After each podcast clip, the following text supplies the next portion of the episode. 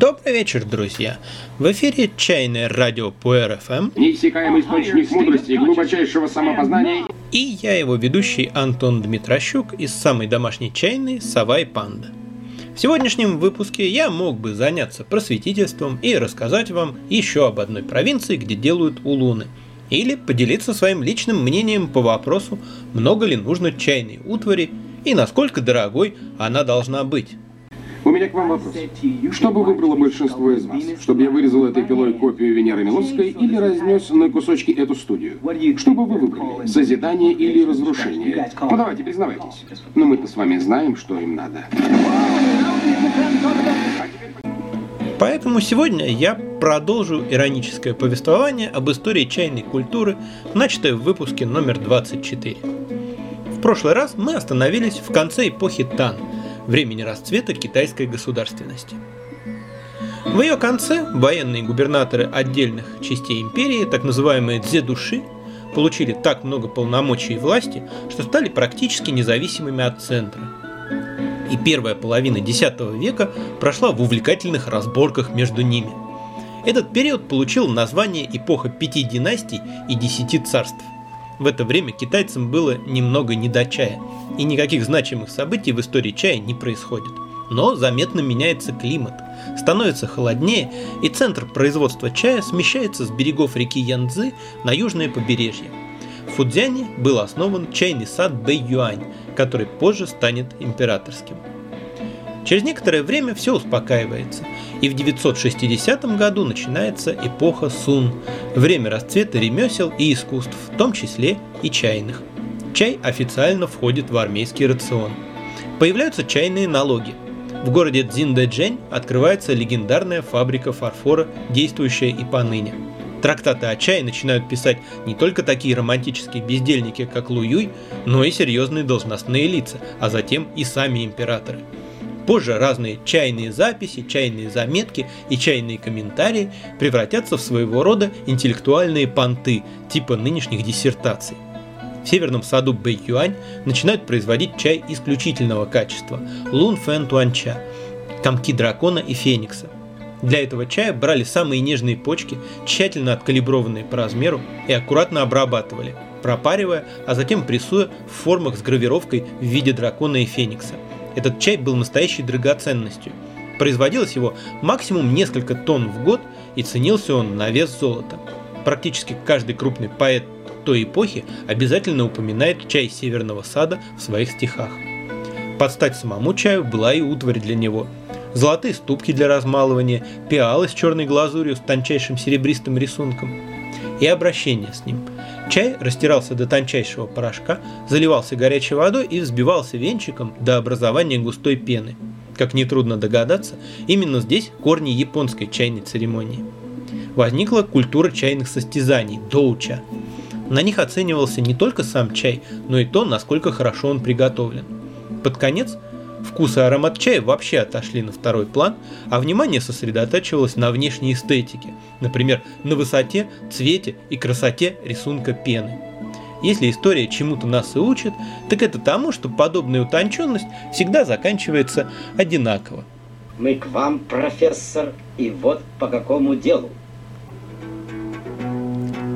У империи Сун имелись северные соседи, у которых не было золотых стопок, и пиал с кроличьим ворсом, зато были кони и луки. Сперва часть сунских территорий оттяпали кидане с северо-запада. Кстати, считается, что именно от названия этого кочевого племени происходит славянское слово «Китай». Потом их основательно потеснили джурджени с северо-востока. А в конце 13 века в гости к ним пожаловал хан Хубилай – Будучи внуком Чингисхана, он не разменивался по мелочам, захватил все территории, когда-то принадлежавшие Танам, и не только, объединил их, навел там относительный порядок и основал новую династию Юань.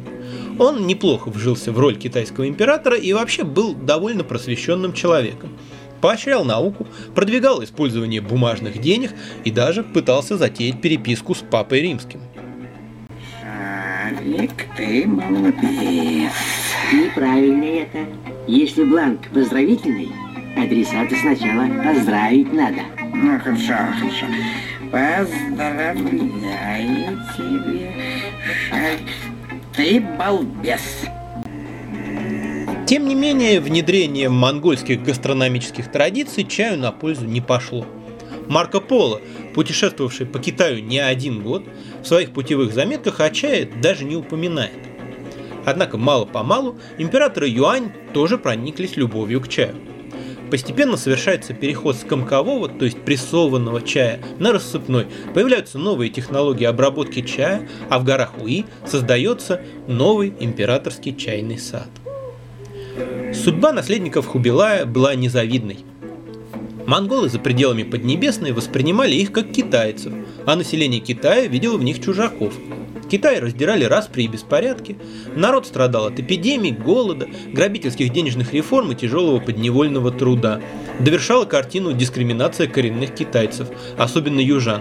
Им было запрещено не только занимать серьезные должности, носить оружие и охотиться, но даже зажигать свет по ночам.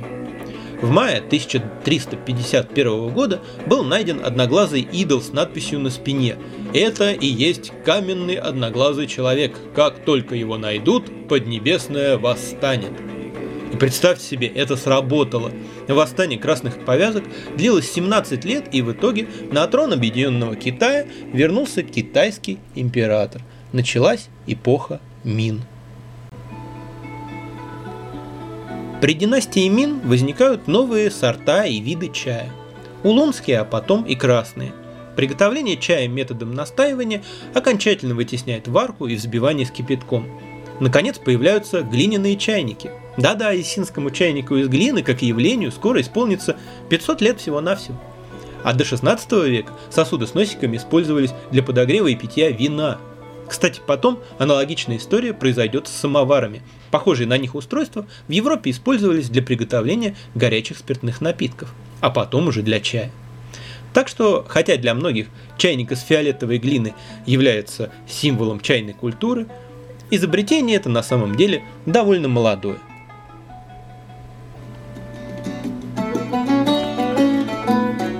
В конце эпохи Мин с чаем познакомились варвары – португальцы, голландцы, англичане и русские. В Европе чай прошел те же самые стадии, что и в Китае. Побыл и лекарством, и экзотической роскошью для аристократов, и массово популярным напитком. Только происходило все это быстрее. Голландский врач Корнелиус Деккер говорил, Чай может помочь человеку истощенному и одной ногой стоящему в могиле. Он придаст ему силу и даст новую жизнь. Он утверждал также, что 50 чашек чая в день вполне достаточно. Можно пить еще больше, но 200 чашек, к сожалению, это естественный предел. Прекрасный доктор, я целиком и полностью с ним согласен. Забавно, что если в Англии чай стал в первую очередь увлечением дам, то во Франции моду на чай задавали знатные мужчины – том числе и король Людовик XIV. Он страдал подагрой и, зная, что среди китайцев и японцев этот недуг чрезвычайно редок, объяснял этот факт целебными свойствами чая. Хотя на самом деле ему стоило бы не чая пить больше, а просто мясо есть меньше. Но благодаря его энтузиазму чай на некоторое время стал любимым развлечением французских аристократов, мужчин, тогда как дамам он пришелся не по вкусу. Невестка короля Лизелотта фон Пфальц писала – Вкус чая напоминает сено с навозом. Боже мой, как можно пить такую горечь? Хотя тут дело, возможно, в том, что она была немкой. Немцы в своем большинстве так и не полюбили естественный вкус чая, и в качестве чая употребляют разнообразные цветочно-фруктовые смеси. Не променяли на чай свой любимый кофе ни итальянцы, ни греки, ни скандинавы. По-настоящему оценили чай на Западе, пожалуй, лишь две великих империи – британская и российская. Мне иногда думается, что чай вообще по-настоящему дружит только с великими народами. Для англичан заморский напиток стал не просто привычкой и страстью, но и воплощением национального духа. Чай для них настолько значим, что это нашло отражение даже в языке. Выражение «not for all the tea in China» ни за весь чай в Китае означает ни за что, ни за какие ковришки. А выражение cup of tea – это не просто чашка чая. Так говорят о чем-то любимом, интересном и хорошо знакомом. It's my cup of tea означает это мне по душе, это моя тема. Подробнее об истории чая в Англии мы говорили в выпуске номер 29, а о русской чайной культуре в номере 10. Надо сказать, что путь чая в России был не так уж легок. И дело тут не только в непривычном вкусе и неумелом поначалу обращении, когда пытались жевать вареные листья. Так ведь и у картошки поначалу ели не клубни, а ядовитые ягоды. Ничего, потом разобрались. Но, как и в Англии, русская церковь увидела в чае угрозу своей винной, пивной и идеологической монополии. Знаете ордена Пресветлого Хмеля, я теперь Можно найти массу пословиц того времени. Картошка проклята, чай вдвойне проклят, кофе да табак втройне. Кто пьет чай, отчаивается от Бога, кто пьет кофе, налагает ковы на Христа. И другие образчики пропагандистского креатива которые уже век эти люди в черном запугивают нас чем ни попадя, и ведь некоторые верят. Но вернемся в Поднебесную. Два с половиной века соседи сверху зализывали раны, копили силы и производили ребрендинг. Теперь суровые северяне стали называться маньчжурами, а их государство сменило логотип с дзинь – золото на цин – чистота – Воспользовавшись восстанием Ли Цзэчена, маньчжуры вторглись в Китай, раздавили попавшие в клещи правительственные войска, а затем и войска изумленного таким поворотом дела революционера, уже успевшего провозгласить себя новым императором и начать раздавать своим друзьям титулы. Недолго же он правил. А вот династия Цин просуществовала до самой буржуазной революции в 20 веке. И в эту эпоху чайное искусство достигло наибольших высот. Цин оказались самыми чайными императорами – при них в реестр императорских чаев попали и Белачунь, и Пуэр, и Тигуанинь.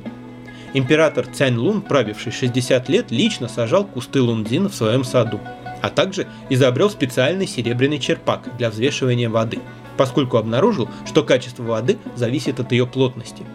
Хотите верьте, хотите нет, но согласно его записям, разница в плотности воды из разных источников составляла до полутора раз – то ли вода в Китае 300 лет назад обладала совершенно немыслимыми сейчас свойствами, ну, то ли ученый из Цянь-Луна был аховый. Зато любитель чая он был большой.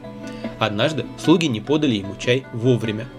«Ах так», — сказал Цянь-Лун, — «да пропадите вы пропадом. Вы недостойны того, чтобы я вами правил. Карету мне, карету». Испуганные придворные воскликнули, что же теперь будет? Кто же будет нами править? Вовремя чай надо было подавать, злорадно заявил Цянь Лун. Ничего, вон вас, дармоедов, сколько развелось. Подумайте и выберите кого-нибудь. Но государство не может даже день прожить без императора. А император не может даже час прожить без чая. Гордо парировал хитрый старикан и ушел.